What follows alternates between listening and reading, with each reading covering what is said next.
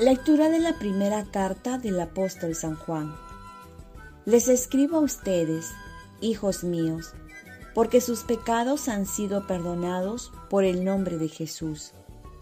Les escribo a ustedes, padres, porque conocen al que existe desde el principio.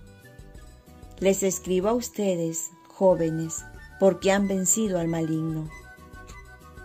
Les escribo, hijos, porque conocen al Padre.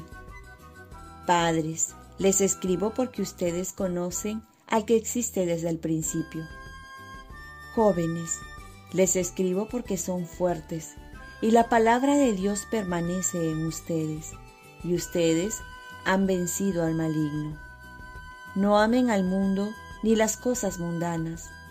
Si alguien ama al mundo, el amor del Padre no está en él porque todo lo que hay en el mundo, las pasiones de la carne, la codicia de los ojos y la arrogancia de las riquezas, no procede del Padre, sino del mundo.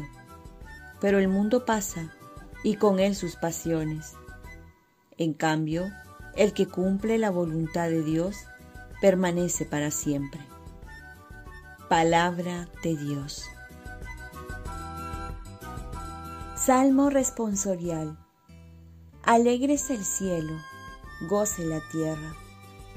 Familia de los pueblos, aclamen al Señor, aclamen la gloria y el poder del Señor, aclamen la gloria del nombre del Señor. Alegres el cielo, goce la tierra. Entren en sus atrios trayéndole ofrendas, póstrense ante el Señor en el atrio sagrado. Tiemble en su presencia la tierra entera. Alegre es el cielo, goce la tierra. Digan a los pueblos, el Señor es rey. Él afianzó el orbe y no se moverá. Él gobierna a los pueblos rectamente.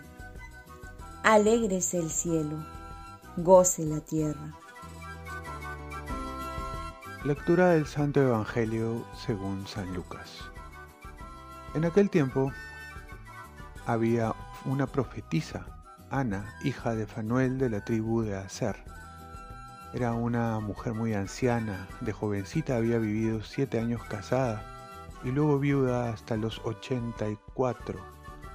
No se apartaba del templo día y noche sirviendo a Dios con ayunos y oraciones, acercándose en aquel momento daba gracias a Dios y hablaba del niño a todos los que aguardaban la liberación de Israel. Y cuando cumplieron todo lo que ordenaba la ley del Señor, se volvieron a Galilea, a su ciudad de Nazaret. El niño iba creciendo y robusteciéndose, y se llenaba de sabiduría, y la gracia de Dios estaba con él. Palabra del Señor. Paz y bien. Nuestro corazón solo Dios lo llena y lo hace crecer. El Evangelio nos presenta a la profetisa Ana, que manifiesta la espera del Mesías y nos muestra la espiritualidad de una anciana que está viuda. ¿Cómo llena el corazón una persona que queda viuda? ¿Un joven sin compromiso? ¿Una madre o un padre soltera, soltero? Aquí nos muestra que Ana se dedica al servir a Dios con ayunos y oraciones. Y es que en el fondo solo Dios llena todos los corazones. Santa Teresa decía, a quien Dios tiene, nada le falta, solo Dios basta. Nuestro corazón necesita ser amado. Y cuán mayor amor que el que de Dios, que no se compara con ningún amor humano. Por eso, dedicarse a amar a Dios es la mejor medicina para un corazón que necesita amor.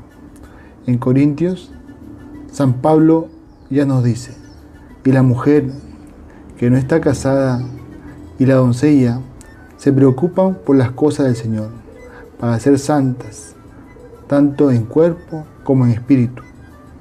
Pero la casada se preocupa de las cosas del mundo, de cómo agradar a su marido.